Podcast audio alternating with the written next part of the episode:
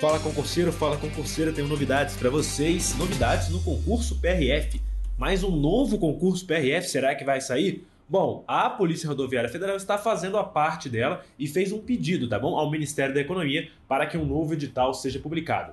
De acordo com uma fonte do alto escalão da PRF, esse pedido seria para aproximadamente 2.200 vagas.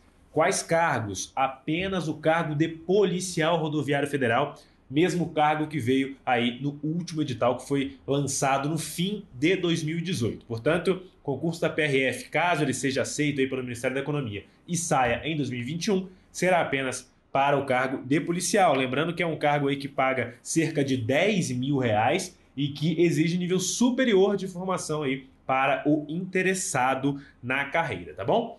É, lembrando que recentemente, né, é, os aprovados no último concurso, os 609 aprovados restantes aí, foram é, tiveram a nomeação autorizada e farão curso de formação provavelmente em é, novembro, tá bom? Então é isso aí.